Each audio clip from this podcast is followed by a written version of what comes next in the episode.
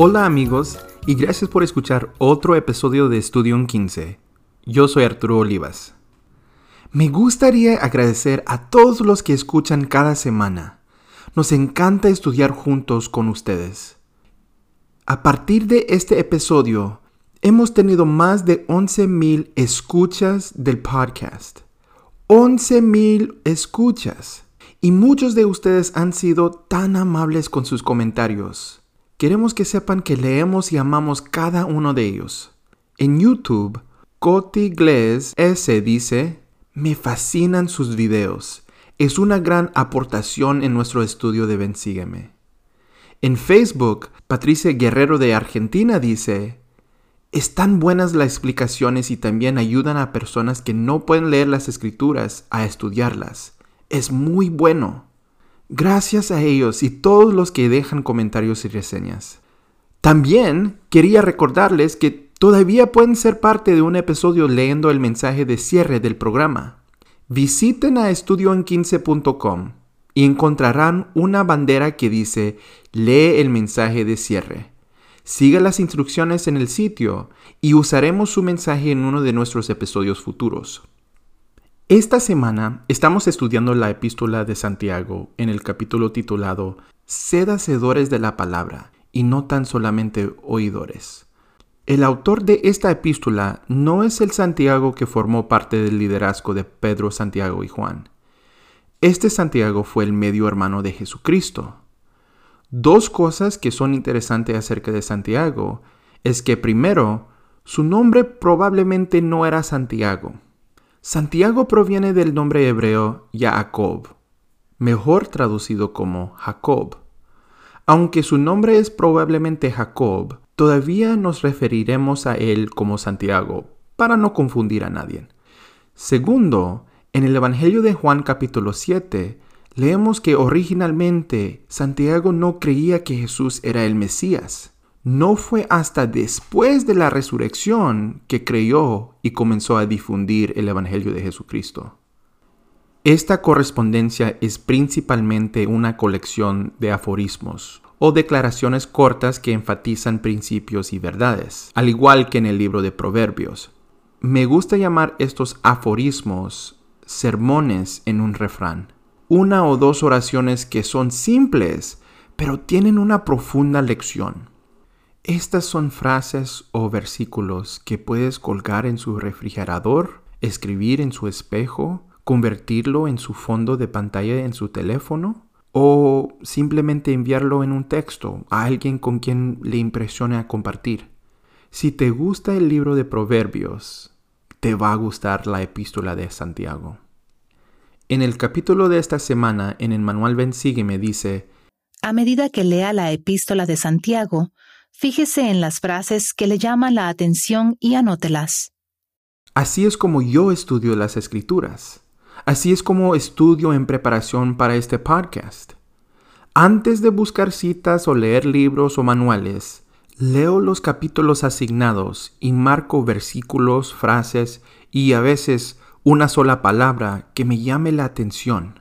Luego voy a los libros y manuales o el sitio de web de la iglesia para ayudarme a comprender las cosas que me llamaron la atención. En este episodio, lo que quiero hacer es compartir dos versículos que esta semana me llamaron la atención. Santiago 1.5 es obviamente un versículo muy importante para nosotros santos de los últimos días. No voy a hablar de este versículo en este episodio, pero definitivamente recomiendo tomarse el tiempo para estudiar cómo el hermano de Jesús llevó a José Smith a la arboleda sagrada y cómo nosotros también podemos ahuyentar la oscuridad de la duda con la luz de la comprensión. El primer versículo que me llamó la atención esta semana se encuentra en Santiago 1.19. Todo hombre sea pronto para oír, tardo para hablar, tardo para airarse, Santiago nos enseña algo que creo que todos nosotros, especialmente yo mismo, podemos tomar en serio. Ser pronto para oír y tarde para hablar. A veces somos rápidos en expresar nuestras ideas y asegurar de que se escuche nuestra opinión. Tal vez creemos que sabemos mejor y necesitamos dar consejos. A veces oímos, pero no escuchamos. Oír no es lo mismo de escuchar. Mi mamá siempre se enojaba conmigo y me decía, me oyes, pero no me escuchas. ¿Cuál es la diferencia entre oír y escuchar? Predicad mi Evangelio tiene una sección completa sobre escuchar, que dice, mientras otras personas le están hablando, evite la tendencia a pensar en lo que les va a responder. Asegúrese de concentrarse realmente en la persona que habla, en lugar de estar pensando en lo que va a responder.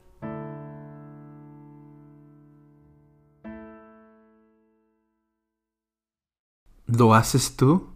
¿Piensas en cómo quieres responderles antes de que hayan terminado de hablar? sé que yo lo hago.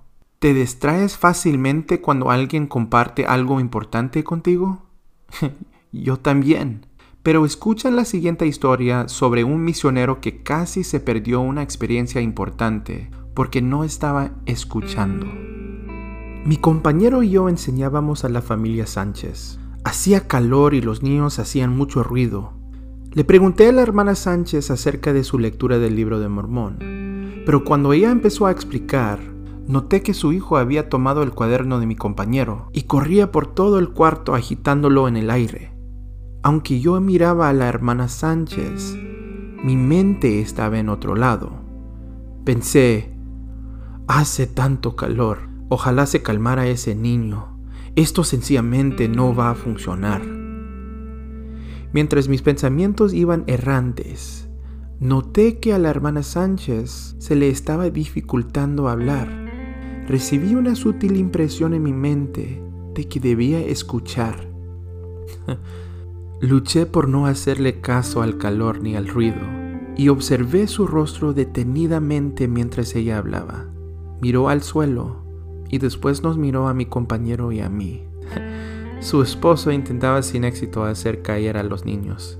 Hubo una pausa y luego, con voz temblorosa, dijo, hice lo que me pidieron, leí los capítulos que me indicaron y oré. De nuevo se detuvo y miró hacia abajo. Miró a sus hijos y después me miró a los ojos. Recibí una respuesta me dijo sonriente y con lágrimas en los ojos. Es verdad. Yo sé que es verdad.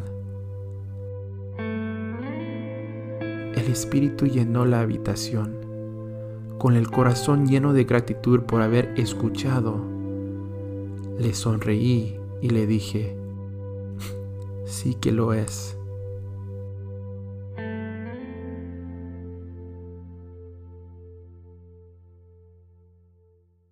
Esta semana les quiero invitar que fijen como meta escuchar mejor.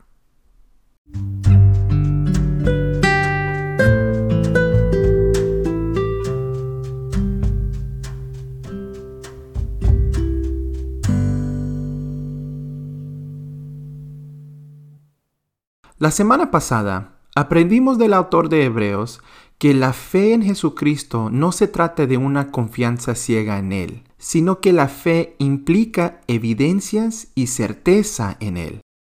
Esta semana aprendemos que la fe es un principio de acción. En Santiago 2.17 dice, Así también la fe, si no tiene obras, es muerta en sí misma. La fe es más que lo que creemos. Se trata de quiénes somos y cómo actuamos. La verdadera fe debería cambiar su vida. Si no estamos actuando de manera diferente y no nos hemos convertido en alguien diferente debido a nuestra fe, entonces nuestra fe es muerta. En la versión en inglés de las escrituras tienen un diccionario de términos bíblicos. Con respecto a la fe, el diccionario de la Biblia dice, Tener fe es tener confianza en algo o en alguien. ¿Cómo muestran tus acciones que tienes confianza en Cristo?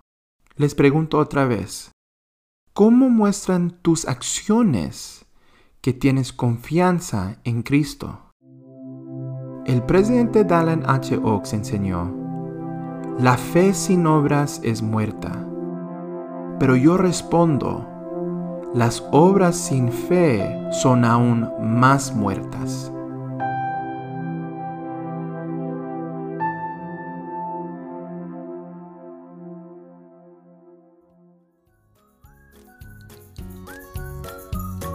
Gracias por escuchar.